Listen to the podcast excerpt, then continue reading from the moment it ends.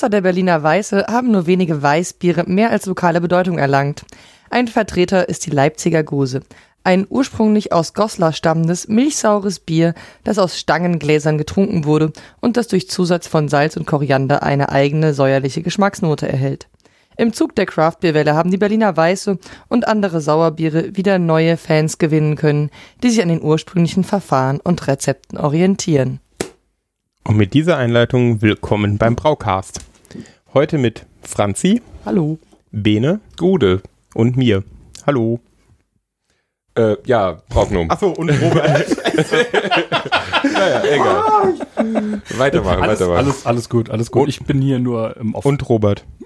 Ja. ja, Robert Götte ist ein essentieller Teil ich ich dieses mache ich mach hier nur. Technik und sauber. Okay, ähm, ja, Ja, ähm, die erste reguläre Folge. Worum soll es denn gehen? Ähm, heute geht es um die Gose, wie nicht unschwer aus dem Intro erkannt. Ähm, und zwar wollen wir mal einen kleinen Abriss geben, was die Gose denn eigentlich mal alles war. Weil, Bevor wir vielleicht mit Ja. dem Abriss anfangen, ganz kurz noch zur Erklärung, wo das Intro herkommt. Das Intro ist tatsächlich die komplette Behandlung der Gose in einem 1200 Seiten, nein, 1002 Seiten starken Fachbuch namens Technologie Brauer und Melzer von Kunze. Vielleicht dem einen oder anderen ein Begriff, herausgegeben von der äh, VLB Berlin. Das ist also alles, was ihr wissen müsst über Ja. die Gose. ja, weil mehr ist, äh, Mehr- mehr, mehr ist ja auch nicht. Also nicht. eigentlich kann ich, können wir jetzt die Folge aufhören, weil Genau. also laut das der, Thema ist abschließend behandelt. Ja, also zumindest von der Elite der deutschen Brauwissenschaft. Ähm, äh, ähnlich sieht es auch so aus mit den heutigen, also mit den Büchern, die man in der heutigen Literatur sieht. Es, also viel mehr kommt da jetzt auch nicht mit raus, aber da war noch ein bisschen mehr. Ähm, da steige ich auch gleich mal ein. Ähm, also die Gose kommt aus Goslar. Sie ist benannt nach dem Fluss, der durch Goslar fließt. Das ist die Gose oder auch Abzucht. Ähm, genau. Und wie wurde sie gemacht? Also ich, ich gehe jetzt mal einfach mal so ein kleines Rezept runter. Ähm, 100% Weizenmalz, ähm, dann äh, schon eine relativ starke Hopfung mit 10 Gramm pro Kilogramm Malz. Äh, früher wurde oftmals quasi die Hopfung in Kilo, also äh, in quasi Gramm pro Kilogramm Malz angegeben.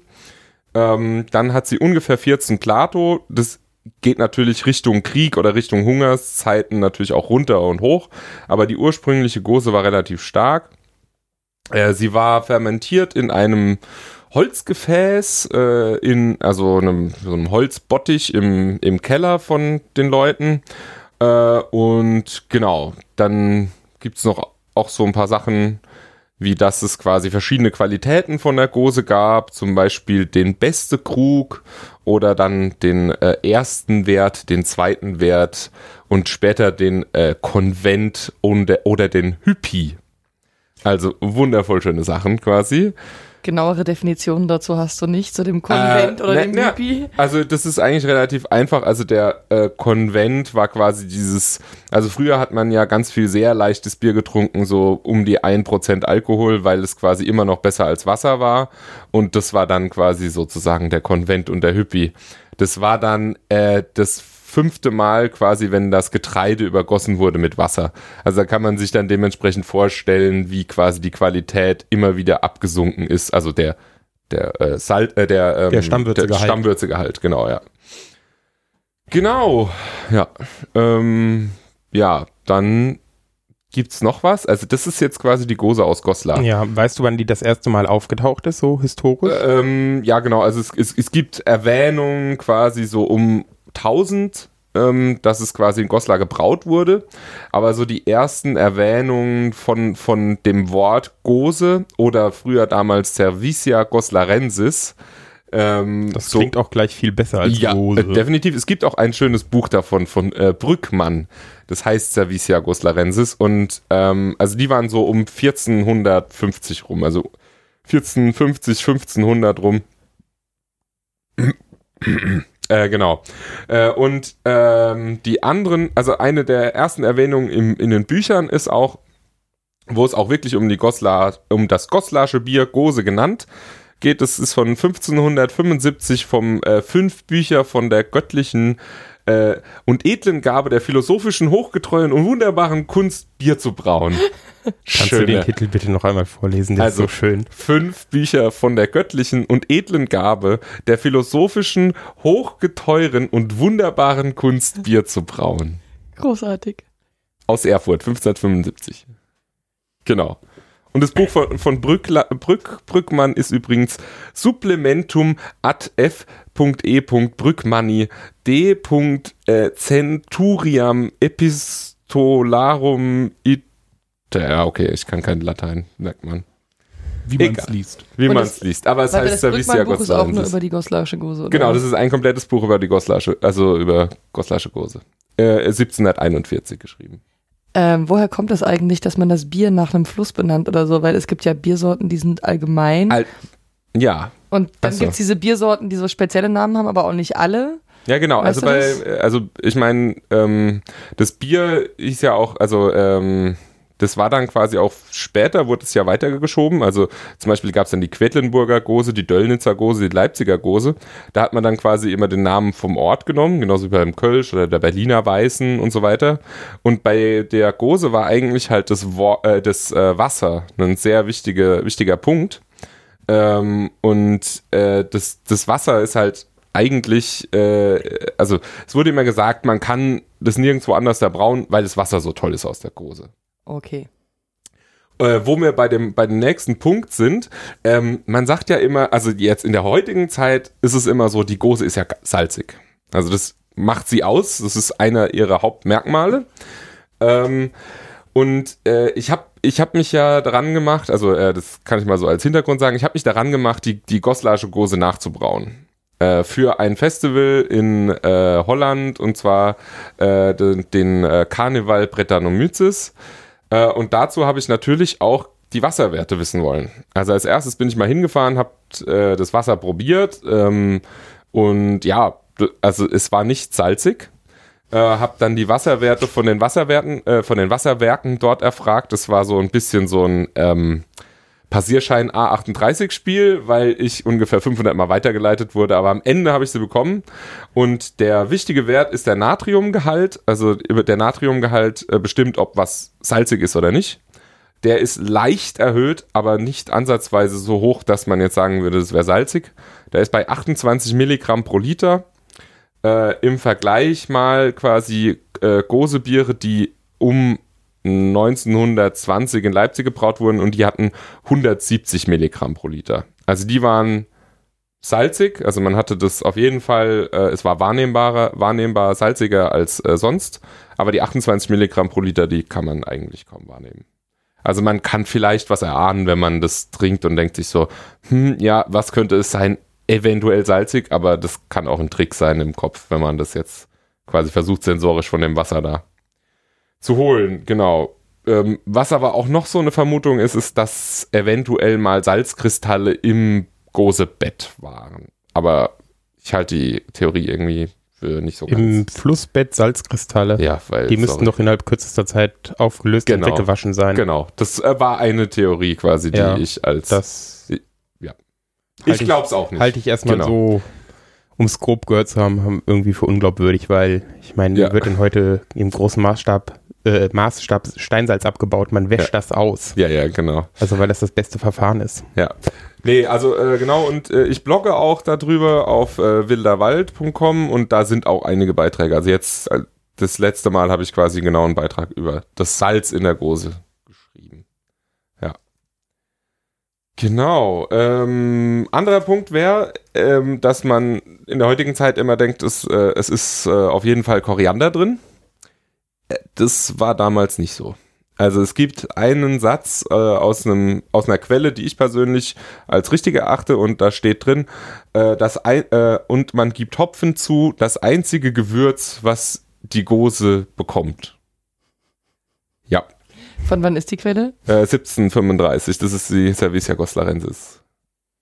Und das ist halt sehr interessant, weil man halt zu der damaligen Zeit halt äh, sicher noch mit äh, Grut oder ähnlichen äh, Dingen gebraut hat.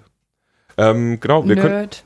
N- Nerd. Ach, gut, äh, genau. Ja, aber wir könnten trotzdem mal das Bier, ähm, die, die, die Gose, ich habe nämlich das Bier mitgebracht, die ähm, Gose Rekreation sozusagen. Ja, Ähm, in der Zwischenzeit kann ich ja vielleicht kurz oder du Grut, Grut erklären? Ja, genau, dann erklär mal Grut. Ja. Ja, die hier, Ähm, genau. Okay, Oder die andere, die im noch. Hintergrund noch über die richtige Flasche gezankt Ja, wird. perfekt, genau. Ähm, ein paar Worte zu Grut. Ähm, Grut war in Zeiten, wo Hopfen noch nicht das Standardgewürz quasi im Bier war, äh, die jeweils lokale Kräutermischung, die verwendet wurde, um dem Bier Geschmack und ja hoffentlich auch Haltbarkeit zu geben. Ähm, oft waren diese Kräutermischungen ein Geheimnis, Geheimwissen, was von den Klöstern verwahrt wurde, die oft das Grutmonopol hatten. Und das heißt, wer Bier, brau Bier, Bier brauen wollte, musste sich sein Grut beim örtlichen Kloster für teuer Geld kaufen. Ähm, und das hat dann erst abgenommen äh, in dem, im Zuge der Verbreitung des Hopfens ab Mitte des äh, letzten Jahrtausends.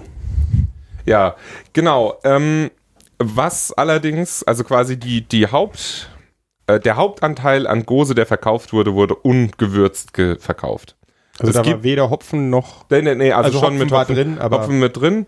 Ähm, aber äh, es gab halt ähm, also keine Kräuter an sich meistens.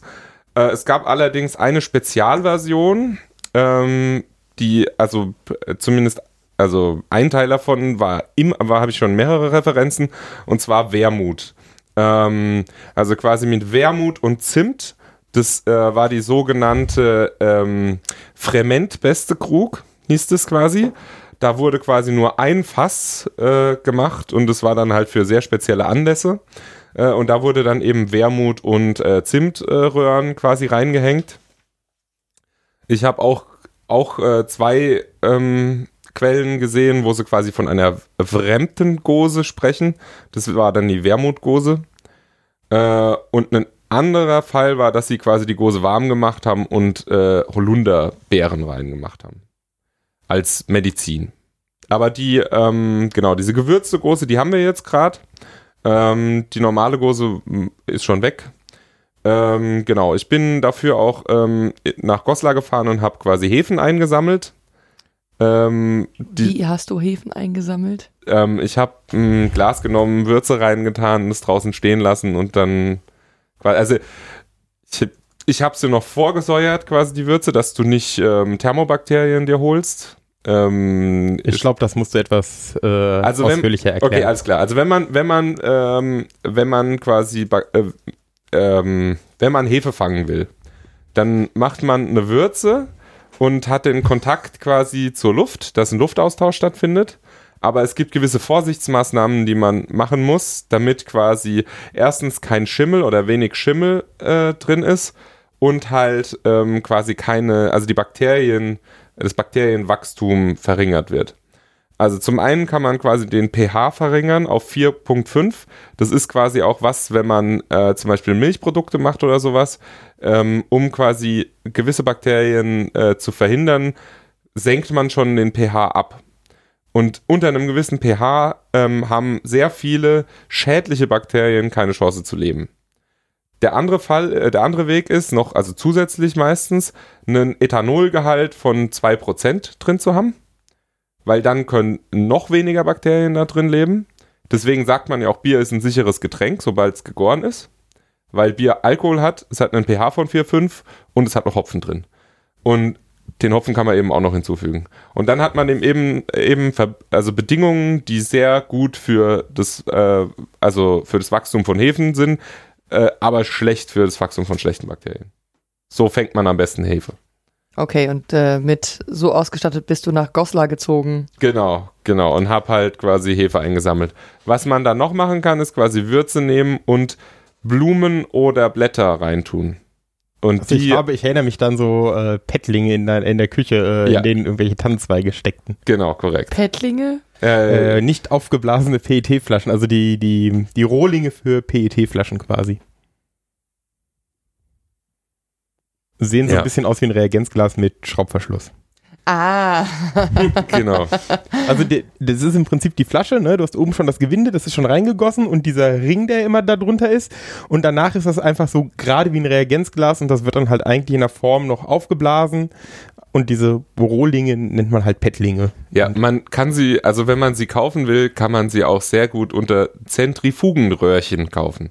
Ja.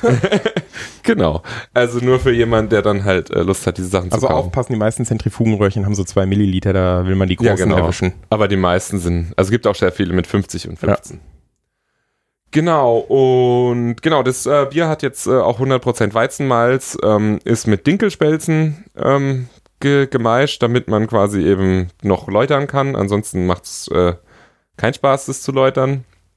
Äh, dann das Wasserprofil ist nachempfunden, eben mit Salzen. Dann eben, Hast du da noch mehr an dem Wasserprofil nachgearbeitet, außer äh, Natriumchlorid? Ja, ich habe eigentlich alles perfekt Okay. gleich gemacht quasi, weil mein Wasser sogar noch weicher ist als das Wasser von der Gose. Das Wasser von der Gose ist eigentlich relativ äh, weich. Also da ist, ähm, die haben eine Vierer Härte, da sind äh, äh, 30 Sulfat und 60 ähm, Chlorid ungefähr drin. Also relativ easy. In Anbetracht dessen, dass wir ja eigentlich ein Heimbrau-Podcast sind, woher hast du die dicken Tinkelspelzen bekommen? Kriegt man die im Reformhaus? eBay. äh, die werden verkauft als ähm, äh, wie was Kissenfüllung. Ah, für diese Dinkelspelzenkissen und so. Ja. Okay, demnächst die Küssenfüllung. Äh, kleiner Tipp, also Dinkelspelzen. Wenn du sie einfach nur ins Wasser schmeißt, schwimmen sie oben auf. Das heißt, erstens zerschreddern, wenn es geht, also quasi durch die Malzmühle mit durchjagen. Und zweitens, äh, du kannst sie auch vorher relativ lange kochen, dann saugen sie sich voll. Und wenn sie vollgesogen sind, dann gehen sie auch unter. Weil ansonsten helfen die dir nichts beim Läutern, wenn du oben drauf eine Schicht von zwei Zentimetern Dinkelspelzen hast. Aber sie helfen im Prinzip beim Läutern, weil Weizen total scheiße ist zum Läutern. Ja, und Weizen hat halt keine Spelzen Spelzen. läuterbar. Ja. Ja, ist halt, Also es ist, ist- genau. Ja. Ja. Genau, aber mit, mit, mit den Dinkelspelzen und also ne, ich habe halt quasi 15 Glato Würze gemacht mit 100% Weizen. Das ist jetzt auch nicht so einfach quasi. Mhm. Roggen ist noch viel schlimmer, aber das ist ein anderes Thema. Vielleicht, also zu Roggenbier kriegen wir bestimmt auch nochmal eine Folge hin. Oh ja, vielleicht könnten wir den Solot einladen. Oh ja. Den was? Der Solot ist ein Typ, der sehr viel mit Roggenbieren braut. Okay. ja. Und Roggenbiere zeichnen sich halt dadurch aus, dass man sie quasi nicht läutern kann, weil du äh, Klebeeiweiße im Roggen hast. Ja. Ähm, und du kriegst dann aus dem Läuterbottich mehr oder minder so eine Art Schleim raus. Ausgezeichnet. ja. Da schlägt das Herz höher. Ja, aber ich werde läutern. ja. ja, aber ich werde jetzt auch mal ein 100% Roggenbier brauen demnächst. Ja. Weil man hat ja sonst keine Herausforderungen im Leben. Gut, äh, genau, ja. Ähm, Wir waren gerade vor deiner Hefejagd äh, irgendwie bei der Gose aus, äh, aus Goslar stehen geblieben, irgendwie so um 1700, genau, ja. wenn ich mich richtig erinnere. Das Ganze, ähm, also das Ganze ist folgendermaßen, dass das halt quasi, also die hatten sozusagen einen Reihenbrauen. Das heißt, jeder im Dorf ist drangekommen und durfte brauen. Ähm, das Ganze wurde zu Ho- Hochzeiten viermal in Reihe im Jahr umgebraut. Da gab es dann insgesamt 450 Sude sozusagen. Ähm, das Ganze wurde in großen Maische-Bottichen ge gemeischt quasi. Die hatten vier Pfannen zu Hochzeiten, manchmal irgendwann nur noch zwei, manchmal nur noch eine. Äh, und da wurde dann quasi das Bier drin gekocht oder halt auch das Wasser gekocht, was dann für das Maischen benutzt wurde. Ähm, und dann wurde das Ganze quasi äh, in einen Seibottich gefüllt, der mit Stroh äh, ausgelegt war. Da kommen wir äh, zu der besten äh, Läutereinrichtung schlechthin. Stroh ist nämlich super. Ähm, da kommen wir später nochmal dazu. Äh, und dann wurde quasi aus dem Seibottich in eine in ein großes Sandstein, äh, in einen großen Sandstein ähm, geläutert und von dort aus in die Pfannen ähm, quasi transportiert mit Eimern. Genau, und dann wurde das gekocht und dann wurde das einfach in die ähm, Keller gelassen. Äh, konntest du rausfinden, wozu das erst in diesen Sa- Sandsteinwanne Ähm, ja, ab? Ja, weil du, also es ging, glaube ich, eher um so eine Logistik, weil sie hätten es auch direkt in den Eimer reinlaufen Okay. lassen können, aber das wäre, glaube ich, ein bisschen schwierig gewesen, dann quasi immer die Sachen hin und her zu schaufeln. Äh, und dann wurde das quasi in den Keller ähm, äh, transportiert. Ähm, ah, genau. Und es wurde, genau, nach dem Kochen wurde es quasi durch noch äh, ein, einen Hopfenkorb, der mit äh, Fichtenzweigen ausgelegt war, gelassen, um das quasi zu filtern. Weil ähm, die natürlich nicht unbedingt die besten Filtersachen hatten und der Heißtrub auch nicht mit einem Whirlpool irgendwie rausgeholt wurde und so. Müssen wir den Whirlpool erklären? Oh, ich glaube glaub glaub nicht, nicht, oder? Nee. Whirlpool ist easy. genau, nee, äh, und dann ähm, haben, wurde es quasi in hölzerne äh, Bottiche in den Keller äh, geleitet und dort wurde keine Hefegabe gemacht. Das heißt, das ist das einzige deutsche Bier, was spontan vergoren äh, überliefert ist. Naja, vielleicht noch das Danziger Jobenbier. Aber das ist ganz, ganz weird. Äh, das kann man dann mal irgendwann anders eine Folge drüber machen, wenn ich mich mal dran gemacht habe. Berliner Weiße ist nie spontan vergoren gewesen? ähm, nee, die haben immer Nee. neue Hefe kommen Ja? lassen und die wurde quasi infiziert. Genau. Okay. Und nur die Goslarsche Gose ist, und auch nur die Goslarsche Gose ist quasi spontan vergoren. Die, die, wenn man dann weiterkommt zur Döllnitz oder Leipziger, die ist nicht mehr spontan. Also wobei man ja davon ausgehen muss, wenn die das immer in den gleichen Holzgefäßen ähm, Voll. vergoren haben, dass sich das mit der Spontanvergärung auch so in Grenzen hält. Ja. Weil äh, wir wissen ja irgendwie so, dass ähm, in so Holzgefäßen gerne mal Hefen und hefeähnliche Genau. Bakterien gut überleben können. Und ähm, das ist ja schon von den Germanen beschrieben, dass man mal mit dem magischen Stab da drin umrühren sollte. Und ne, so, dass die Gärung Genau. auch gut gelinge, wo man dann Genau. auch mehr davon ausgehen kann, dass das dazu dient, die Hefe da einzutragen, als Wes weswegen auch in modernen Brauereien Holz der Feind ist. Du Ja. darfst in einem modernen Sudhaus keine Holzlacke haben oder ähnliches. Warum ist doch so schade? Naja, Ja. aber genau, Ja, und das Haus ist, ist doch gar nicht so krass. aber das ist auch so eine, äh, also das ist ja auch so eine Sache mit ähm, Lambic-Brauereien. Ähm, wenn man davon ausgeht, äh, ja, die machen auch eine Spontangärung, die machen es mittlerweile auch in Edelstahlgefäßen, aber zu, zum Teil ist das Ganze noch in Holzgebäuden, das heißt, es sind Holzbalken oben drüber. Zu anderem Teil werden die Sachen auch in Fässer gepackt, wo dann natürlich auch Bakterien drin sein können. Äh, und deswegen ist es immer schwer, von einer vollständigen Spontangärung zu sprechen. Also weil ähm, die vollständige Spontangärung hat halt nun mal einen Ausschuss von Pi mal Daumen 20 Prozent. Also oder sogar noch mehr teilweise. Es kommt da immer drauf an, wie viel Sauerstoff du noch mit reinbringst und so weiter. Und deswegen, ähm, ich würde fast schon sagen, dass man von der Spontangärung sprechen kann. Aber wie du auch schon sagst, ich denke auch, dass die ganzen Holzbottiche äh, äh, stark infiziert waren. Äh, und ähm, genau, und das ist halt auch noch ein Punkt. Dann haben sie nämlich gesagt, dass das Ganze innerhalb von äh, ein bis zwei Tagen zu gären angefangen hat. Und bei einer Spontangärung kann das normalerweise schon mal ein bis zwei Wochen dauern. Und äh, eben, das ist halt auch noch ein Punkt, der quasi das, äh, also die Aussage äh, unterstützt, dass das quasi auch relativ krasse Hefen waren. Also erstens haben die es überlebt, dass da irgendwie 80 Grad heiße Würze reingeschoben wurde, die irgendwie so für sechs Stunden runtergekühlt hat auf 40 Grad, äh, obwohl die halt natürlich auch immer von kalten Kellern gesprochen haben. Äh, und dann aber halt Gas gegeben hat. Und in der heutigen Zeit äh, kennen wir zum Beispiel auch Hefen, die ähm, sowas ma- mitmachen. Die nennen sich Quake und das sind auch alte ähm, Bauernhefen, die quasi bei 40 Grad einfach vergoren wurden. Und, ähm, und das ist halt auch sowas, wo man sagen kann, eventuell sind die auch so ähnlich drauf gewesen, äh, diese Hefen. Deswegen auch diese schnelle Angärung. Äh, und das war auch ein Grund, warum ich dann, also ich habe quasi meinen ähm, Holzbottich mit Hefe aus Goslar, aber auch mit einem kleinen Flöckchen Quake ähm, infiziert oder sozusagen äh, gesiesend, habe ich jetzt mal also auf Englisch das Wort, aber genau. Äh, und ja, also ich glaube, dass die damals ähnlich waren. Vor allem hat man auch die Gose, das ist auch noch ein wichtiger Punkt, den, den ich bisweilen vergessen habe, die Goslarsche Gose war nicht sauer. Also sie wurde nicht sauer getrunken. Sie wurde nach zwei Tagen, äh, nach zwei Wochen, zwei bis drei Wochen getrunken und hielt sich eventuell sechs, je nachdem, ob man halt ähm, im Winter war oder im Sommer. Und sie wurde quasi nicht sauer getrunken. Das Ähm, heißt, sie wurde aber getrunken, bevor eine mögliche Sauergärung durch Brettanomyces oder ähnliches hätte stattfinden können. Ja gut, also Brettanomyces macht ja nicht sauer, aber durch Ja, Lacto, aber genau, Lacto. durch Lactobacillus oder Pediococcus, genau. Und der andere Punkt ist, dass natürlich hoch gehopft wurde. Also wenn du 10 Gramm pro Liter Hopfen reinpackst, mach einfach auf. Genau, sehr gut. Oh, oh, oh, Nee, geht. Nein, kommt nicht, kommt nicht. Yes. Ja, genau. freut sich der Ich, Brauer. ich saß die ganze Zeit Ja. da mit der Bierflasche und wollte sie öffnen Ja. und äh, es fand sich nicht der Ja. richtige Moment. Waren sehr schön die suchenden Blicke von dir jeweils immer zu den anderen. Das Genau.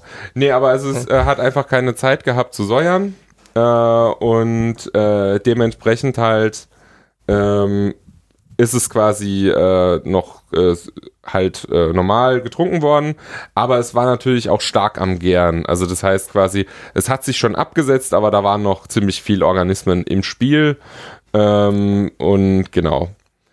Ähm, ja, das ist eigentlich so die Goslarsche Gose, die ihr gerade quasi trinkt. Ich konnte es natürlich durch Kühlung einfach aufhalten, dass es säuert. Von daher, genau. Was ihr jetzt nicht mitbekommt, sie ist lecker. Ja, Pfui- tut mir sehr das leid, ist, dass ihr das nicht ähm, mitbekommt. Und Oder eben auch mild. Finde ich. Ja. So als Mhm. Laie. Ja. Also, ich meine das jetzt im positivsten Sinne, ähm, wie es möglich ist, aber das könnte so ein richtiges Schüttbier sein. Ne? Also da könnte man sich Ja. abends an der, in der Kneipe sitzen und ja, bringen Sie noch einen Krug, ja, noch einen. Ja, und vor allem halt mit der Tatsache, dass da eigentlich halt Wermut und Zimt drin ist. Also, Und was ich krass Fichte. finde, also ich meine, diesen, diesen Hauch Wermut, ja, vielleicht, aber von dem Zimt ist da, kommt irgendwie gar nichts rüber, finde ich. Aber es ist genug drin. Der balanciert das halt aus. Also die Fichte, das hat sehr stark halt nach diesem ähm, Terpentin quasi geschmeckt. Also schon sehr harzig. Und dann halt eben quasi der Zimt und dem, der Wermut, die fangen das so ein bisschen ein. Also als ich das quasi das erste Mal probiert habe nach diesen Fichten, es hat nicht so gut geschmeckt. Dann habe ich quasi die, die Sachen, also leicht, ganz leicht der Wermut, weil mit Wermut muss man unglaublich vorsichtig sein. Ich habe den quasi in Alkohol ausgezogen und habe so einen Tropfen probiert und, und ich konnte quasi irgendwie, also ich, ich, ich habe das ausgespült, ich habe Bier nachgeschüttet, das wollte nicht weggehen. Und dann habe ich Salat gegessen. Das ist so ein Essig, äh, Essigsalat, so wi- wirklich heftig. Und dann ging es irgendwann weg. Ich finde es Aber ja Wermut noch ist immer, heftig. also, ich finde es ja noch immer schön, dass äh, in der Offenbarung dieser Stern vom Himmel fällt, dieser brennende Stern, der den dritten Teil aller Wasser ungenießbar macht und die Menschen umbringt und sein Name war Wermut. In der was? Ja, also wenn, wenn man wirklich Leute also schocken will, dann kocht man mal so einen richtig intensiven Wermuttee. Ey, Ja. Das ist Also so Wermut ist übel. bitter. Das ist einfach unglaublich bitter. Ja. Und ich glaube, dass das ein großer Teil von den damaligen Bieren war. Weil, also Wermut ist so bitter, dass du einfach ein bitteres Bier damit machen könntest.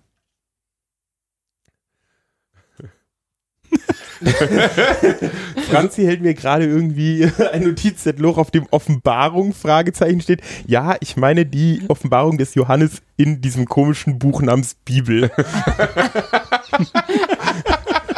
Ich war mir nicht ganz sicher. ja. Ich habe mir nur die erste Es Seite hätte, es gelesen. hätte auch Offenbarung 23 sein können. Also ja, aber also, also ersten Seiten lesen ist ein Fehler, die letzten Seiten sind viel spannender. Soweit kam ich nicht. Der Da Rest war mir zu anstrengend, das von Latein in Deutsch zu übersetzen. okay. Bibel-Podcast. Nee, lass mal mal. Nee, ich verzichte auch freiwillig. Genau. So, ähm, genau, äh, ich habe ja auch noch ein paar schöne Zahlen für euch. Also von 1668 bis 1729 gab es um den im Schnitt 250 ähm, Gebäude im Jahr, wie man so schön sagt in Altdeutsch. Ich habe das Wort sehr oft gehört.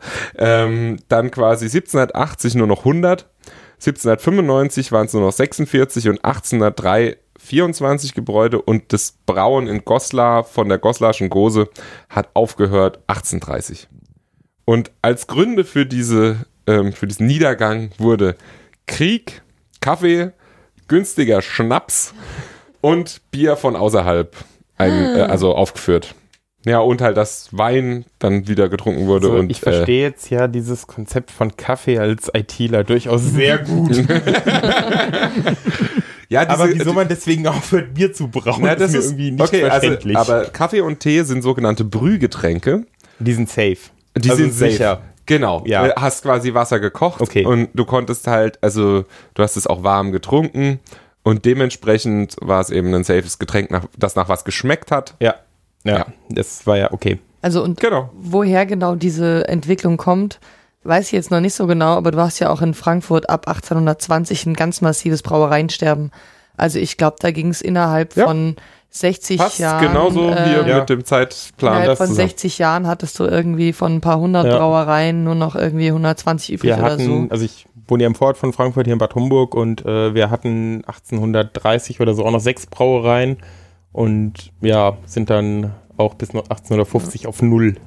Ja, genau. Und in, in, im, im Zuge der Beschäftigung mit dem Bierkrawall gab es so Gründe dafür von wegen Lebensmittelverarbeitung, Industrialisierung, Zentralisierung und so. Ja. Aber so richtig genau jetzt Na, das Wasser untersucht. wurde halt langsam irgendwann ein sicheres Lebensmittel. Ne? Man hatte halt bessere Brunnen, man hat sie tiefer gegraben, man hat halt vielleicht auch sowas wie Abwasserwirtschaft entwickelt wieder, ähm, was ja so mit dem Untergang des Römischen Reichs mal verloren gegangen ist und was, glaube ich, zu vielen Problemen geführt hat dann in Zentral- oder in Europa generell.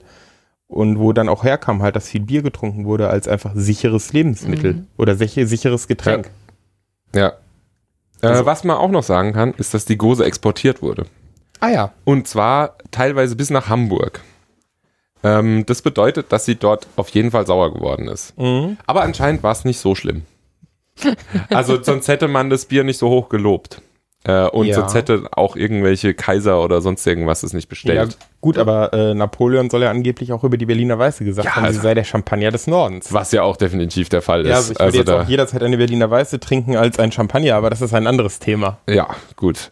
Ähm, genau, nee, aber ähm, dann kommen wir auch noch zu einem Punkt. Also in, der, ähm, in dem Cervesia Gossarensis ist auch aufgeführt, dass man dieses Bier auch in äh, sogenannte Krücke packen kann. Das waren die Vorläufer von Flaschen. Also wir reden ja hier auch von äh, 1800 irgendwas. Damals hat es gerade erst mal angefangen mit diesen Flaschen. Und deswegen hat man das in Steinkrüge gepackt. Äh, und dann wurde auch beschrieben, äh, was man heute so heute als Kohlensäure oder spritzig bezeichnet. Es äh, entwickeln sich ein Prickeln auf der Zunge. Also äh, wun wunderschöne Beschreibung davon von einem ganz normalen Zustand, der heute halt quasi Ja. überall ist.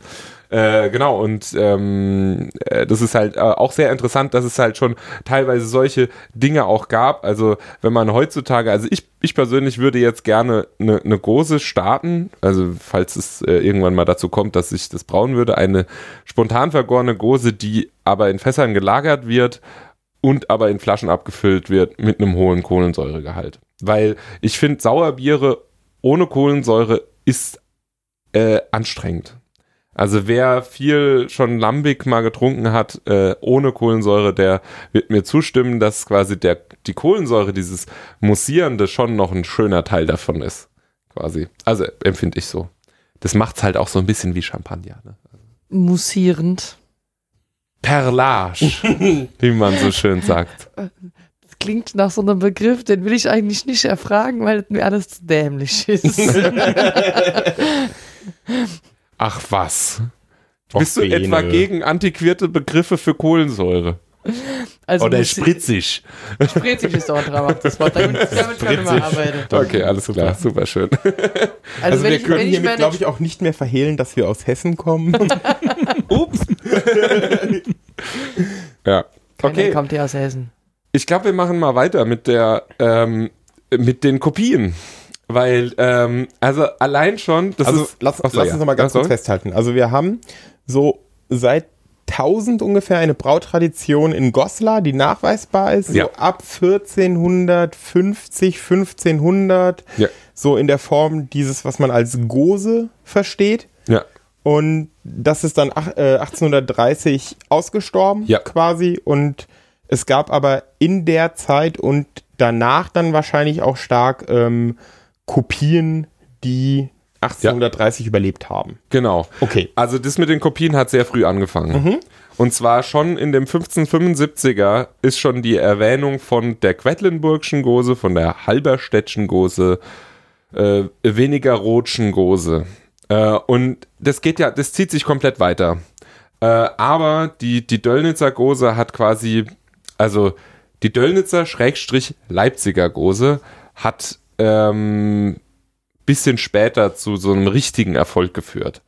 Ähm, also vor allem in Leipzig ging die ja dann richtig ab, wo quasi die Studentenstadt war und äh, alle das absolut abgefeiert haben, quasi. Äh, und genau, da gibt's quasi 1738 ähm, soll der Legende nach der, der Fürst Leopold von Anhalt-Dessau, auch genannt der alte Dessauer, äh, die Gose ein, in Leipzig eingeführt haben.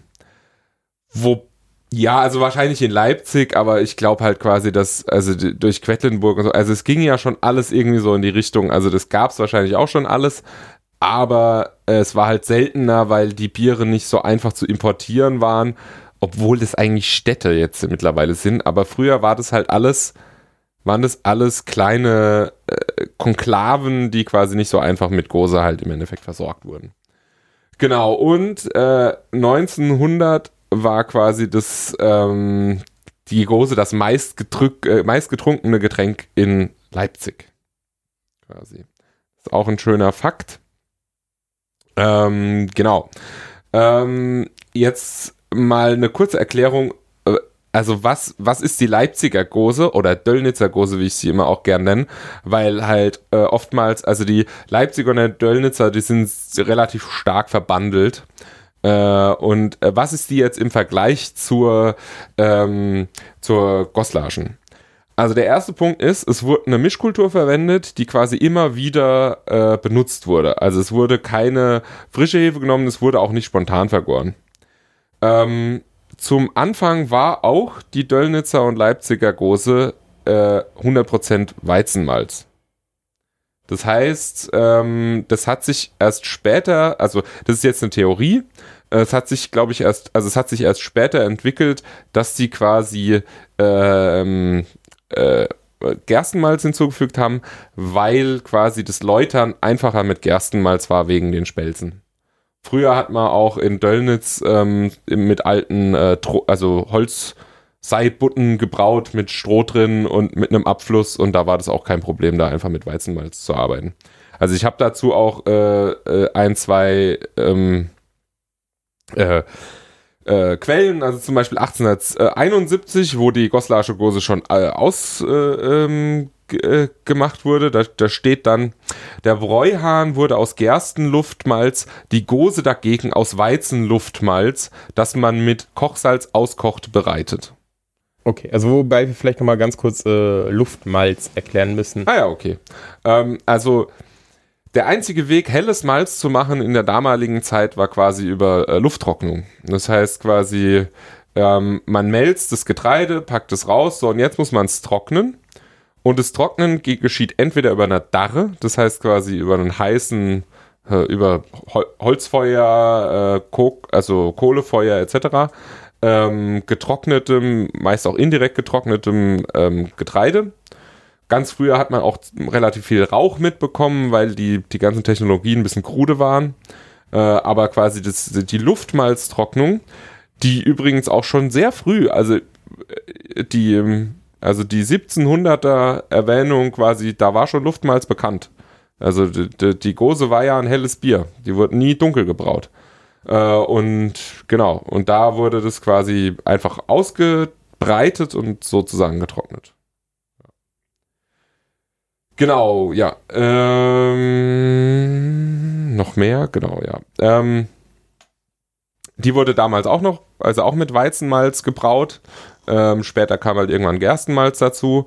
Und der große Unterschied war, dass sie mit Salz ausgekocht wurde.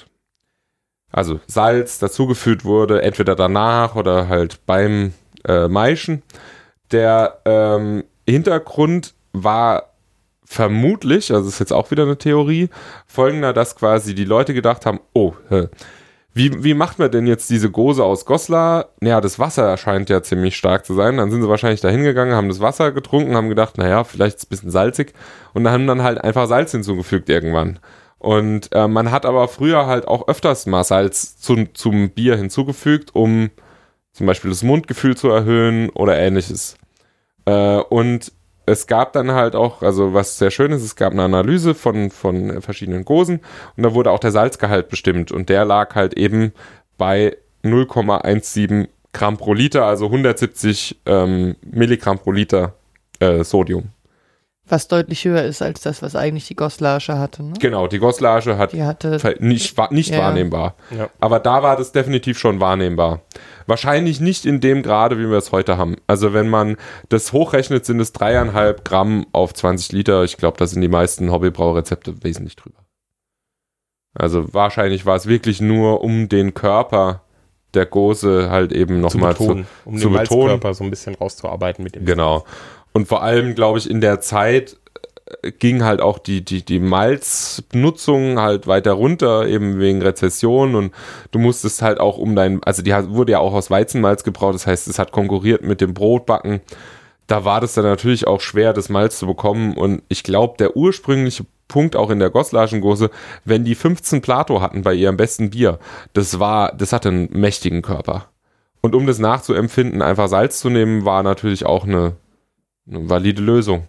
Also vor allem, weil man halt auch nicht nur durch das Natrium im Endeffekt das erhöht, sondern auch durch Chlorid quasi. Das ist auch nochmal so ein Punkt, der quasi den, das, Körper, der, das Körpergefühl von, einem- von einem Bier erhöht. Ja. Genau. Ähm, ja, und dann heißt es ja auch immer, ja, die Leipziger, Leipziger Gose hat Koriander. Jetzt ist der Punkt, in den ganzen Quellen, die so um die 1700, äh, um die 1800 rum sind, wird niemals Koriander erwähnt. Da werden noch nicht mal Gewürze erwähnt. Die Gewürze, die finde ich erst später, so um 1930, 19, also 1890 rum, wo es dann heißt, dass es quasi mit einer Gewürzmischung oder mit geheimen Gewürzen ähm, gewürzt wird. Also ich, ich persönlich glaube, und ich glaube, ich bin nicht der Einzige, der un, unter den Theoretikern, die, die sagen, dass der Koriander sogar erst ab 1980 rum oder vielleicht ein bisschen vorher so wirklich als einzige Zutat da war. Der war sicher schon vorher drin, aber halt mit äh, Ingwer oder irgendwas anderem. Also im Rahmen einer Grut. Oder Sozusagen. als Bestandteil einer Grut. Oder, ja. oder halt einfach nur Gewürzmischung. Ja. Mit Pfeffer, Koriander, Orangenschalen, was man halt so da hatte. Nee, aber heutzutage hat man ja diesen Klassiker von wegen, ich bringe dir ein Bier aus Leipzig mit, ich bringe dir eine Rittergutskose mit. Ja. So, müsste die Rittergutskose nicht ein offizielles Statement dazu haben, mit seit wann sie denn eigentlich Koriander verwenden und Ja, die was für eine Rittergutsgose fällt vor großartige Tradition das also der- ist? die Rittergutsgose fällt ja vor allen Dingen dadurch auf, dass sie extrem sauer ist. Ja, also im Vergleich zu den anderen, Ja. ähm, zu dem Sauer äh, kommen wir dann quasi auch noch.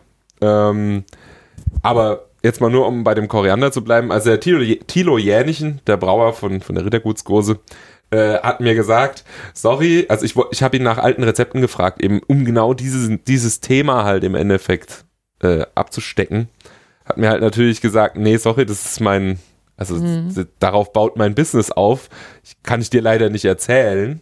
Ähm, ich müsste mal mit ihm noch mal ein bisschen intimer reden und vielleicht könnte man das auch irgendwie rausbekommen, ob es denn quasi, wie sich denn diese ähm, Gewürznutzung äh, verändert hat.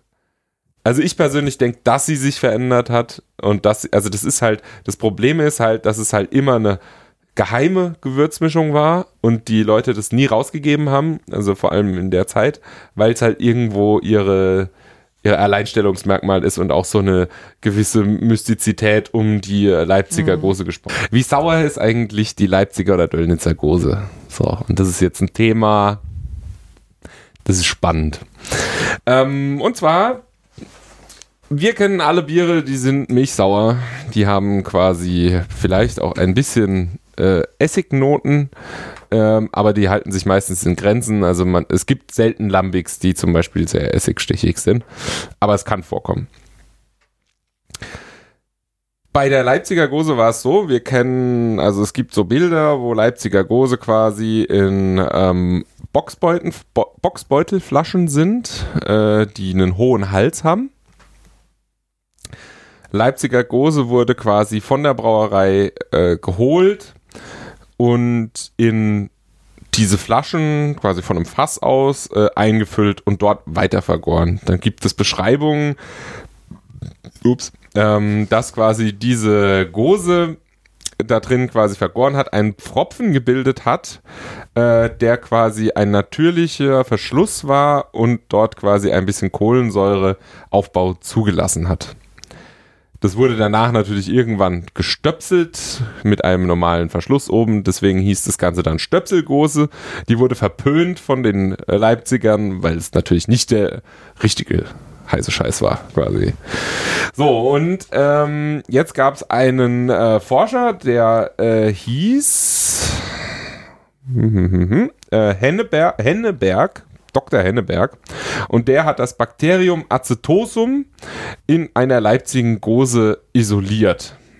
Quasi. Das heißt, es wurde Acetobacter in einer Gose gefunden. Acetobacter ist der Essig. Essigsäurebakterien. Genau. Jetzt gehen wir auch natürlich her. Essig braucht Luft, einen, einen Luftzugang, um zu wachsen. Essig bildet öfters mal eine Essigmutter.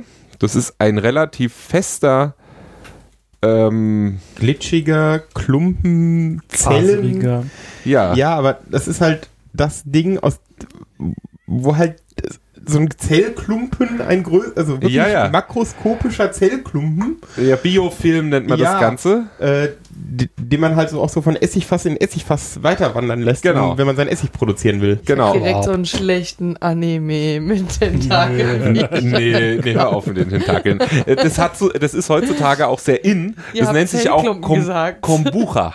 Ja, Oh. Jeder kennt Kombucha. Und ein Kombucha-Pilz, ich mache Anführungszeichen, äh, ist natürlich nichts anderes als quasi ein Biofilm, der ähnlich wie vom Acetobacter ist. Das ist quasi ein fester Biofilm.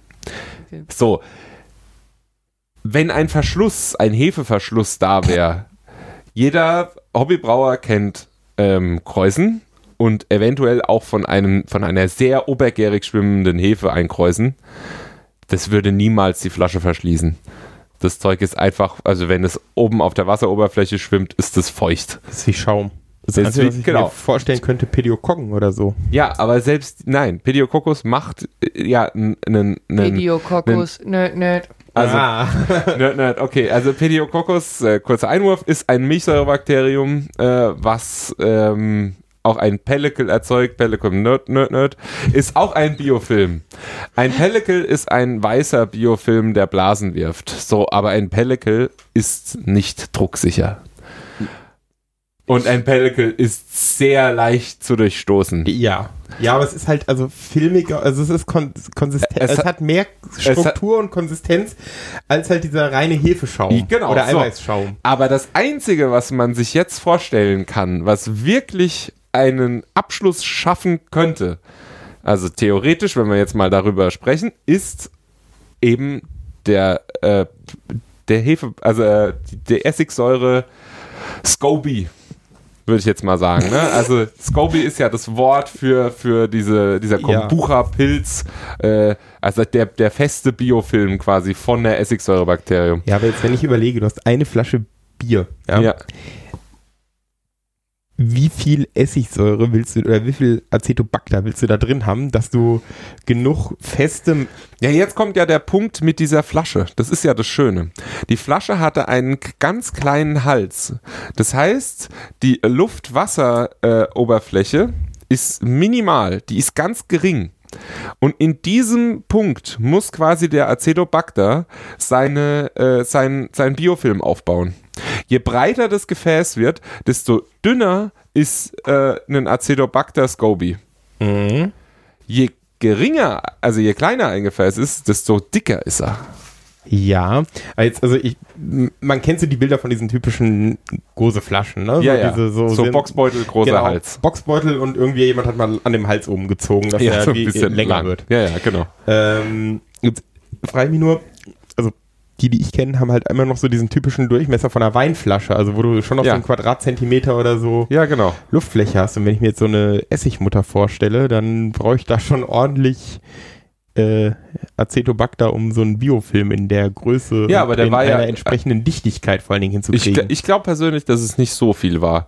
Also äh, du machst ja Essig, indem du quasi extrem viel Luft reinpackst. Also schn sehr schnell Essig, also wenn du äh, normal Essig produzieren willst, musst du quasi extrem viel Luft Ja. reinpacken. So, äh, ich denke schon, dass quasi die, ähm, das, das Luftinterface quasi da schon gereicht hat, um diesen Ding zu machen. Das ist jetzt eine Theorie, Mhm. die muss man jetzt mal nochmal irgendwann nachvollziehen und das wird auch irgendwann nochmal passieren. Ähm, aber also wenn überhaupt irgendwas an dieser Theorie stimmt, dass quasi diese Flasche verschlossen wurde und Kohlensäure da drin erzeugt wurde, dann Acetobacter. Der andere Punkt, der das äh, quasi ähm, auch noch unterstützt, ist quasi die wirkliche Beschreibung der Säure von der Leipziger Gose, weil die war teilweise sehr stark. Also du konntest es in verschiedenen Stärken ordern, ähm, aber die ursprüngliche Gose war schon teilweise sehr sauer. Also, wie die Also- Rittersgutsgose heute, die man Ich glaube noch schlimmer. kaufen kann. Okay, weil die Rittersgutsgose ist ja schon wirklich essigsauer. Ja, die Rittergutsgose ist komplett mit Milchsäure. Okay.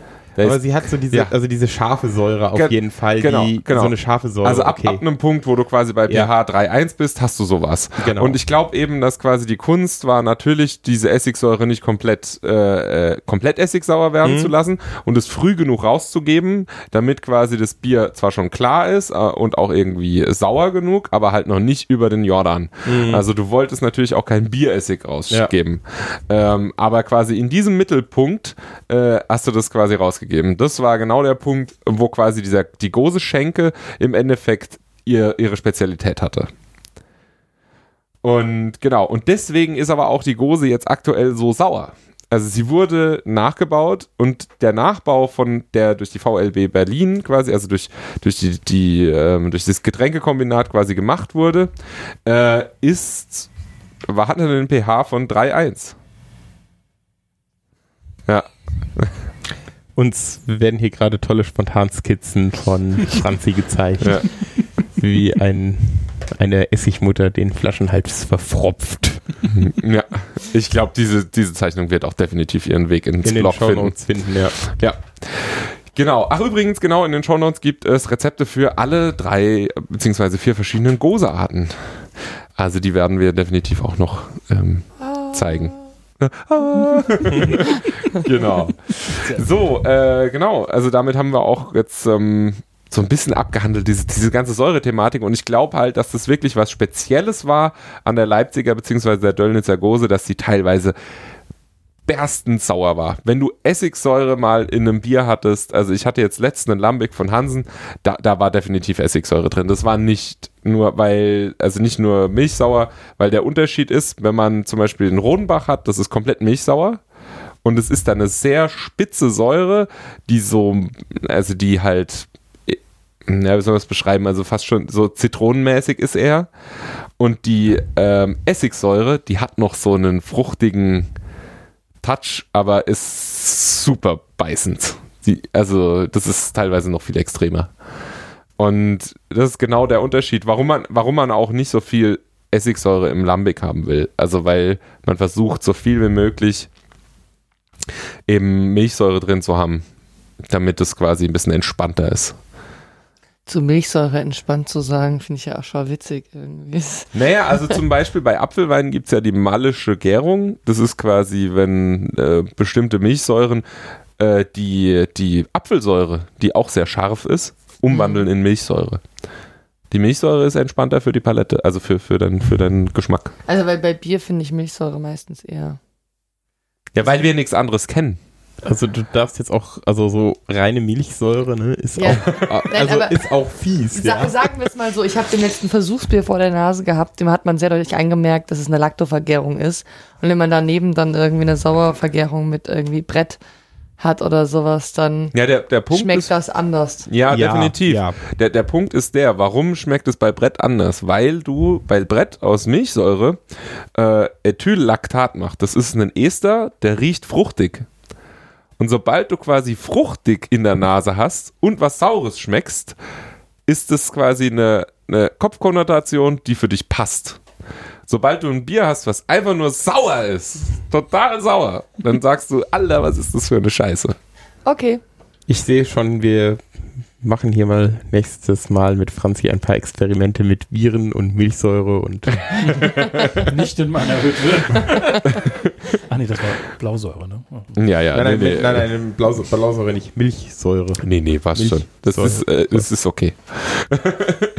genau, so. Ähm, jetzt kommen wir zu einem anderen Thema. Die, die Gose aus äh, Leipzig oder Döllnitz ist gestorben durch einen sehr doofen Weltkrieg, der, glaube ich, auch sehr viel vernichtet hat in Deutschland an Braukultur.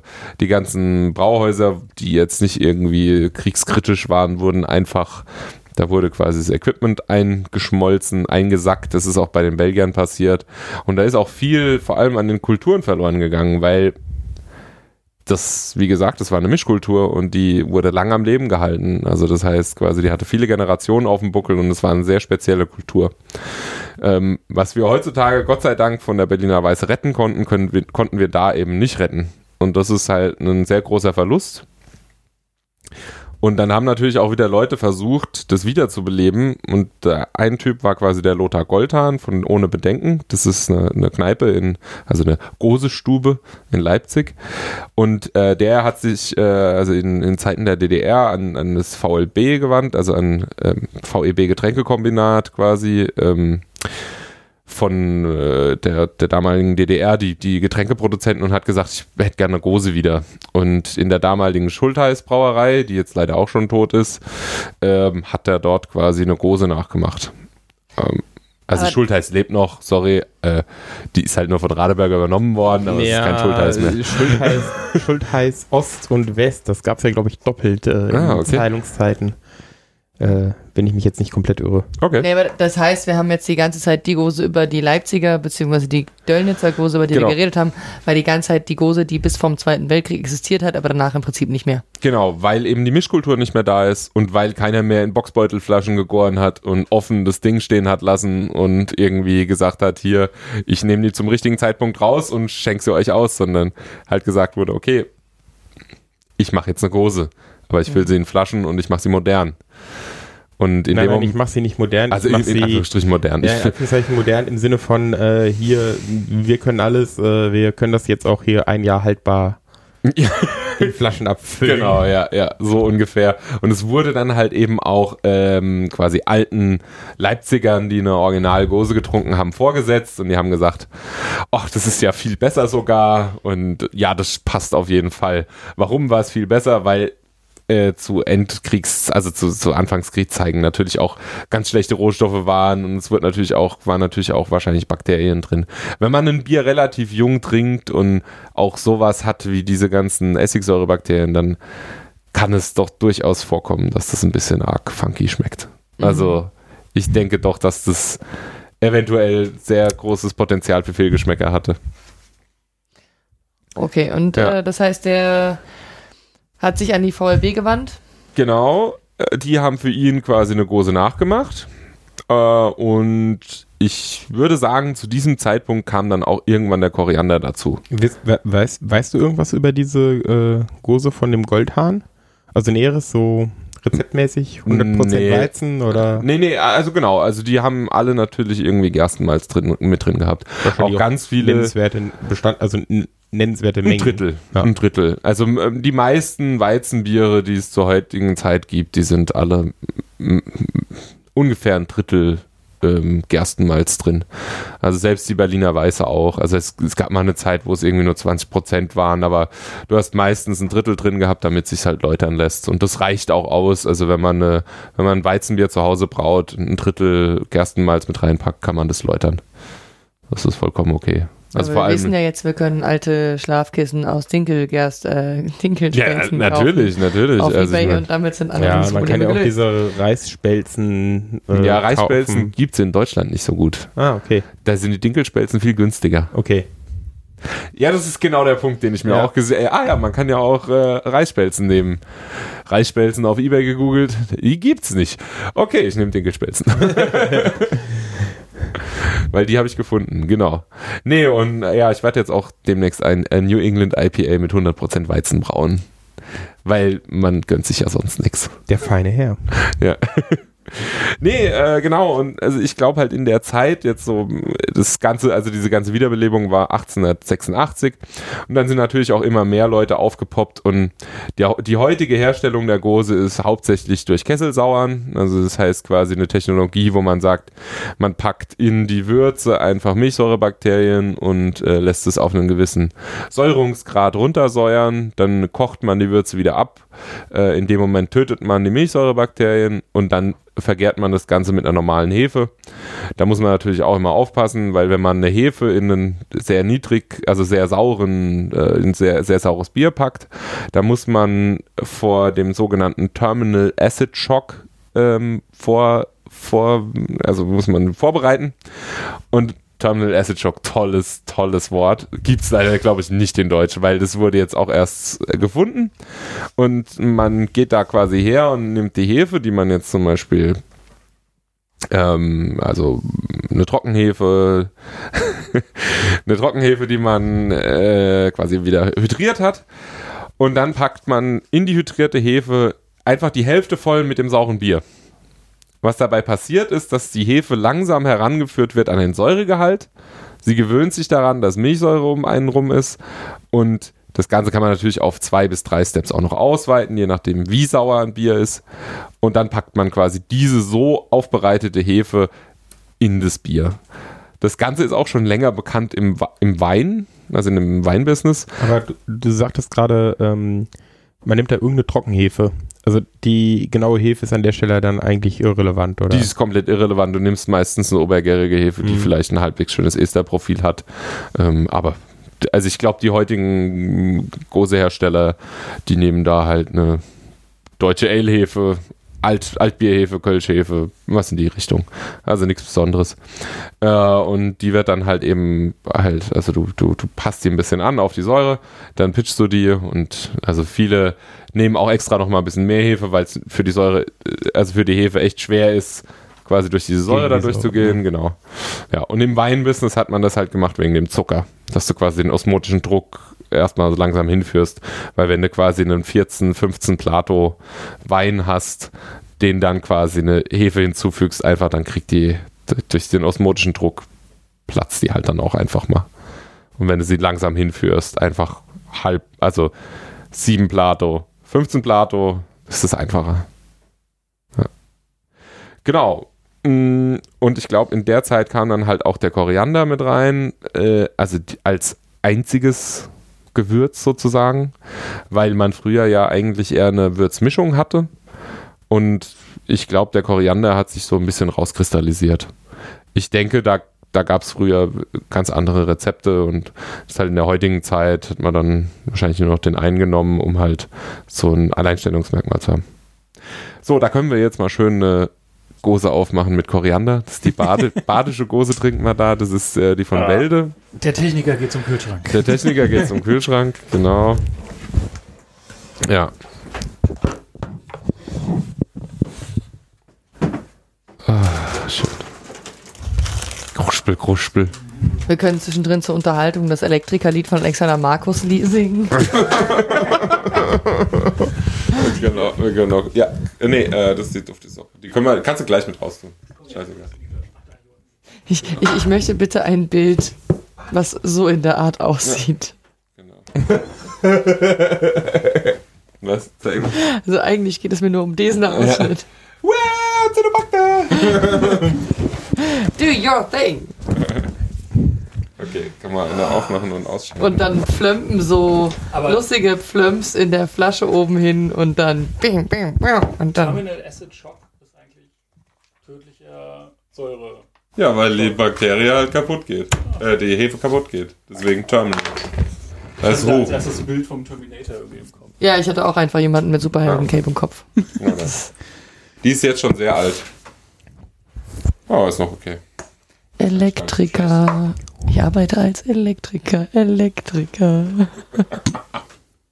Großartig. Unser Elektriker Azubi kannte das Lied nicht. Wir haben ihn aufgeklärt. Genau, also wir haben jetzt hier vor uns eine, also eine Gose Leipziger Art. Ähm, das ist zwar jetzt die badische Gose, also ich habe jetzt leider nicht die, die Rittergutsgose äh, vor uns. Äh, die ist auch, glaube ich, die ist auch nicht sauer genug für jetzt eine Aber sie riecht schon extrem fruchtig. Ja, das ich. kommt auch, denke ich, ziemlich stark über den Koriander. Ich fand deine Gose leckerer. Das ist, also der, der, Also das, äh, das wollen wir hier jetzt nicht anfangen. der Geruch ist ziemlich äh, Koriander. Mhm. Weil meine Witz riechen genauso oder sehr ähnlich. Ja. Also vom Geruch her hätte es mir jetzt auch einen Witz Und- hier hinstellen können. Das ist jetzt eine Badischgose, aber das ist jetzt nichts was Traditionelles, sondern die Brauerei steht im Baden und deswegen hat sie es Badischgose genannt. Korrekt, korrekt. Also letztendlich kann jeder, also eine Gose dadurch, durch die Art, dass sie halt schon früher sehr stark ko äh, kopiert wurde, kann jeder auch einfach hergehen und kann sagen, ich nenne die jetzt Gose. Also wenn ich jetzt eine Gose brauen würde, würde ich die einfach Frankfurter Gose nennen. Also Gose ist jetzt anders als irgendwie Frankfurter grüne Soße, nicht irgendwie so eine geschützte Ja. Herkunftsbezeichnung, sondern Die einzige geschützte Herkunftsbezeichnung in Deutschland für ein Bier ist es Kölsch. Fertig. okay. Ähm, wobei, Und das bayerische man, Bier, sorry. wobei man wohl dazu erklären muss, dass man bei der Gose doch theoretisch trotzdem noch Bier draufschreiben darf. Weil zumindest die Leipziger Ritter, also weil. Ja, da kommen wir jetzt in die ähm, Ja. Macharten des, Brau äh, des Reinheitsgebots. Du kannst äh, auf alles Bier draufschreiben, auf dem du eine Ausnahmegenehmigung erfolgreich äh, beantragt hast. Und die Gose hat so einen, ne? Also aufgrund von naja, Tradition. sagen wir mal so, außerhalb von Bayern wirst du Genehmigungen kriegen. In Bayern stelle ich mir das jetzt schwer vor. ja, genau. In Bayern und auch in Baden-Württemberg ist es schwieriger. Ähm, wir haben jetzt eine badische Gose, das heißt, es ist auf keinen Fall, also da steht jetzt auch kein Bier drauf. Frankstadt, und dann- Schwetzingen. Badische Gurke. Äh, das ist irrelevant, ob Bier drauf steht. Ähm, äh, das ändert ja nichts dran, dass sie dir am Ende da den Nee, nee. Hals umdrehen. Nee, also, also sagen wir mal so. Die Kamba hat da doch gute Erfahrungen Nee, nee, nee. gemacht. Also, also das müssen wir jetzt auch nochmal festlegen, weil in Bayern gibt es auch Leute, die nicht nach dem Reinheitsgebot brauen und das auch verkaufen. Die verkaufen das allerdings nicht als Bier, sondern als alkoholhaltiges Getränk auf Malzbasis. Das heißt, du brauchst eine Verkehrsbezeichnung, das ist das, der richtige Terminus, der nicht in keinen Fällen auf Bier hinweist. Also hier Brauspezialität wäre schon kritisch, weil Brauen Genau, hart mit Bier assoziiert Genau, ist. und, das ist jetzt halt was, was in Baden-Württemberg eventuell durchgelassen hier wird. steht aber in einer Sprache der EU Bier drauf. Slow Beer. Also in Englisch geschrieben. Ja, äh, genau. Also jetzt muss man halt dann sehen, ob die dafür, eine, also in Baden-Württemberg könnte es eventuell sein, Also dass ich sie das denke, dass sie hinbekommen eine. Ausnahmegenehmigung haben Ja, tatsächlich. aber man weiß es nicht. Es kann auch sein, Ja. dass sie woanders gebraut ist. Aber das sind halt diffizile Themen des Reinheitsgebots, äh, wo man quasi wirklich, äh, wo es schwierig ist, ohne die zuständigen Behörden im Endeffekt äh, abzufragen, im Endeffekt zu sehen, ob es jetzt rechtens ist, nicht rechtens Ja. ist, ob sie es wegschütten müssen oder nicht. Ja, aber, Aber, das, ja. das war tatsächlich damals bei mir, als ich das erste Mal der Gose begegnet bin, so, hm, Gose, das ist ja nicht das, was normalerweise in Bier drin ist, so in meinem Kopf. Und dann, Ja, ja. wie kam sie das durchbekommen? Und dann Ja, hatte ich ich hab- gelesen, dass sie schon recht früh Sondergenehmigungen hatten, weil Ja. sie sich Ja. auf Tradition berufen konnten. Genau. Es Ich- ist auch so. Und es gab ja auch dieses äh, bekannte Urteil gegen, also für den schwarzen Abt, Ja. der quasi im Endeffekt Zucker in obergärigen Bieren zugelassen hat. Also, aber das Urteil galt für diesen einen Fall. Ich hatte, habe da übrigens auch den Urteilsspruch. Die Sache Ähm, war ja, also ganz kurz zur, die, Ja. also der Schwarze Abt ist ein äh, ziemlich stark gezuckertes Bier, ähm, und, der mit Zucker aufgearbeitet ist und die konnten sich tatsächlich durchsetzen, so mit Tradition, wurde hier schon immer so gemacht und haben daraufhin die Genehmigung erstritten, ihr mit Bier vergorenes Bier äh, weiterhin Bier nennen zu dürfen. So, äh, ich mache jetzt hier mal, weil ich habe jetzt gerade nämlich genau diese Rechtsprechung, das ist nämlich ähm, von 2005 und da steht dann quasi in dem äh, Zusammenfassung von dem von dem Teil, also äh, von dem von dem äh, Urteil. Mit dem Grundrecht der Berufsfreiheit wäre es nicht vereinbar, die Herstellung von Bier ausnahmslos dem deutschen Reinheitsgebot zu unterwerfen. Paragraph 9 Vorläufiges Biersteuergesetz genügt den verfassungsrechtlichen Anforderungen, weil er die möglichen von Ausnahmen aus, äh, vorsieht. Die Möglichkeit von Ausnahmen vorsieht. Allerdings ist eine großzügige Handhabung geboten. Das ist nämlich der Punkt, der das Verfass Sagte, das Bundesverfassungsgericht. Ah, okay. Ja, ja, korrekt. das, also das, Das hat ist jetzt gerade das- bis zum Verfassungsurteil, Ja, äh, natürlich. Verfassungsgericht schon Die mussten da komplett hochgehen. Äh, unter der Einhaltung des Reinheitsgebot gebrautes untergäriges Bier, dem nach dem Filtrierung äh, aus geschmacklichen Gründen in Wertzuckersirup zugesetzt wird, ist ein besonderes Bier. Im Sinne von Paragraph 9 Abschnitt 7 Vorläufiges Biersteuergesetz, dessen Herstellung genehmigt werden kann. Ein besonderes Bier, dessen Herstellung genehmigt ist, darf unter der Bezeichnung Bier in den Verkehr gebracht werden. Und das war eben für Bayern. Das war die Schelle, die sie mal damals bekommen haben und die eigentlich durchgesetzt werden sollte, aber Ja. die sie nicht machen. dringend, wo- sie ja, also wo es ja so Beispiele gibt, dass dann die Kamba auch irgendwie Sude entsorgen musste oder jetzt Ja. in Österreich brauen lässt, weil Ja, da ging es um ihr Milk Stout, ne? ja, genau. Korrekt, genau. Da stand auch nicht einmal das Wort Bier auf der Flasche. Aber es hat gereicht, dass Stout drauf stand. Genau, hat du musst halt gemeint, wirklich, ist du musst halt wirklich versuchen, dann Ja. so viel wie möglich dieses Wort halt wegzuschaffen.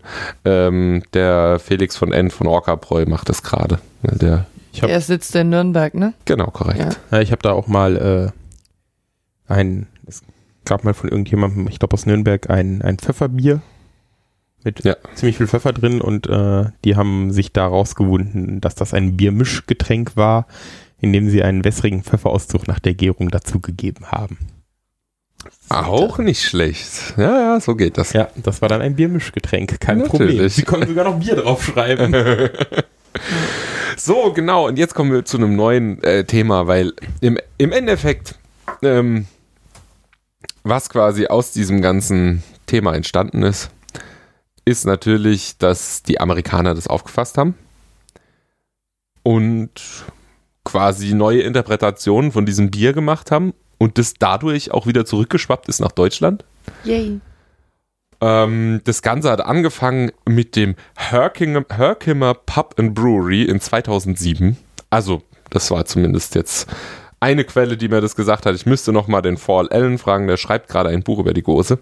Aber das, äh, wenn, wenn es nicht der richtige war, dann werde ich das noch mal nachreichen. Äh, und danach Cascade Barrel House. Also Cascade kennt man, wenn man ein Nerd ist. Sie machen sehr teure Flaschen, aber auch ziemlich krass gefruchtete äh, Sauerbiere. Die haben auch meistens mehr Alkohol, also wenn man denen ihr Krieg trinkt, das hat so 9, 9,5 Prozent Alkohol. Äh, der, der richtig große Erfolg in Amerika war dann allerdings in, also so ein paar große, größeren Vorbehalten und zum einen ist es die Westbrook Gose und Anderson Valley. Äh, genau, und die sind relativ groß geworden mit den Bieren. Ähm, was die amerikanische Gose ein bisschen unterscheidet von der deutschen, ist, dass sie natürlich nicht von Tradition gebunden sind und die natürlich einfach das Ganze sehr wild und frei, m, sag ich mal, interpretieren. Für Amerikaner heißt es im Endeffekt, also eine Gose ist ein Bier mit Salz und meistens sind Gewürze drin. Es können aber auch Früchte drin sein. Aber Salz ist so der einzige Punkt, wo man sich festhält. Es ist auch Weizen drin, genau, ja. Und es ist sauer. Meistens. Ja. In Amerika sind alle äh, Bierrichtlinien eigentlich immer von, vom Bord zu werfen, erstmal, bevor man ein Bier nachbraut. Aber nee, also ich würde sagen, in Amerika wird es festgelegt, äh, Gose ist sauer, salzig. Und der Rest ist optional. Weil, also es kann auch eine Gose gemacht werden, die zum Beispiel nur mit Salz äh, aus dem Meer oder so irgendwas gemacht wurde und dann irgendwie fertig. Äh, aber es kann auch eine gemacht worden sein, also es wurden auch welche gemacht mit Pfefferkörnern und Thymian und irgendwie Zitronen drin. Zum Beispiel, also es gibt halt wirklich alles mögliche. Ich hatte zuletzt eine mit eingelegten Zitronen, in Salz eingelegten Zitronen, die kennt man. Ähm, und die einfach nur in der, in der Gose drin. Du sagst gerade in Salz eingelegte Zitronen kennt man. Ja, das ist so ein, also kulinarisch kennt man die eventuell. Also, die, Also ich kenne den ich Zucker den eingelegt. Also, ah, okay, also ich kenne Also die, ich sorry. kenne in Zucker eingelegt, also kandierte Zitronen. ja, Nein, genau. nein. Aber in, also in Salz, ne? Du kennst sie. Ja. Das ist hauptsächlich im, äh, also im orientalischen Raum. Macht sehr Bekannt. glücklich. Macht glücklich, okay. Verstehe. Okay, ich glaube, ich muss mal Ja, den Wir müssen das mal probieren. den Laden Ja. deiner Wahl Ja. äh, aufsuchen, um Genau. äh, in Salz eingelegte Zitronen zu holen. Die werden auch teilweise im Ganzen einfach eingelegt. Ähm, Aufgeschnitten. Sind unter anderem zu finden in persischen Eintöpfen. Genau, Ich die gibt's auch. Die persisch eingelegten halten. sind wiederum anders als äh, quasi in anderen Ländern. Weil Ja, die, ich- ich die persischen halt sind sehr, der- sehr intensiv. Ich kenne mich halt Genau. mit der persischen Küche aus ja. und da ist halt so, oh geil. Ich glaube in der Sherestel ist es, ja egal. Okay, genau. Also das Wir führt können ja wahrscheinlich zu weit. persische Kochgerichte in die Shownotes mit einfügen. Ja, genau. Kann, könnte man machen. Äh, genau. Dann gäbe es hier wenigstens was zu essen beim Podcast. Ja, das sollten wir vielleicht einführen. Ja. Äh, Tina Nee, hat letztens aber- angeboten, Chili con Carne zu machen. Klingt sehr persisch. ich hätte aber auch nichts gegen Chili einzuwenden. Ähm, was es halt jetzt gibt, ist zum Beispiel also von Anderson Valley, die haben auch eine klassische normale Gose gemacht, also mit einfach nur Koriander und Salz. Also klassisch in dem Sinne, dass sie eigentlich nur in Leipzig klassisch ist und auch nur in den letzten 80 Jahren, sagen wir mal so, oder so irgendwas. Äh, und ähm, äh, die haben jetzt eine Wassermelonengose. Zum Beispiel. Ich habe demnächst auch eine Thymian-Gose getrunken. Die ja, war ach, sehr die, geil. von Next Level. ja. Ja, genau. Ja, also das fängt jetzt halt einfach an und man, das ist halt dadurch, dass eben auch diese Gewürzmischungen nicht sozusagen äh, Überliefert sind. überliefert hat, sind, Hat man da halt hat man Raum für Kreativität. Genau, korrekt. Das ist natürlich auch äh, auf der einen Seite sehr schön für, für Hobbybrauer oder halt eben auch äh, professionelle Brauer. Äh, auf der anderen Seite, man weiß halt nicht, was die Tradition war. Und oftmals sind halt eben, also äh, diese Kombinationen, die, die halt jahrelang erprobt wurden, halt wahrscheinlich auch sehr schön. Also es wird einen Grund haben, dass sich dann möglicherweise über einen Zeitraum von 500 Jahren genau diese Kombination durchgesetzt hat. Gen genau, meistens, ja. Äh, und, und was dann halt natürlich auch noch der Fall ist, also, ähm, genau, was ich auch noch sagen wollte, äh, es ist ja nichts anderes im Endeffekt als, also Kräuter oder Gewürze ist eine Grut, ist eine Mischung. Und ähm, ich persönlich finde, nachdem ich ein Bier getrunken. Wir haben das äh, zusammen bei der Eröffnung getrunken von dem Podcast. Und zwar von Tom Antidot, der eine, Ah, ja. eine saure Grut gemacht hat. ja. Und jeder, der eine Grut macht, sollte versuchen, mal eine saure zu machen.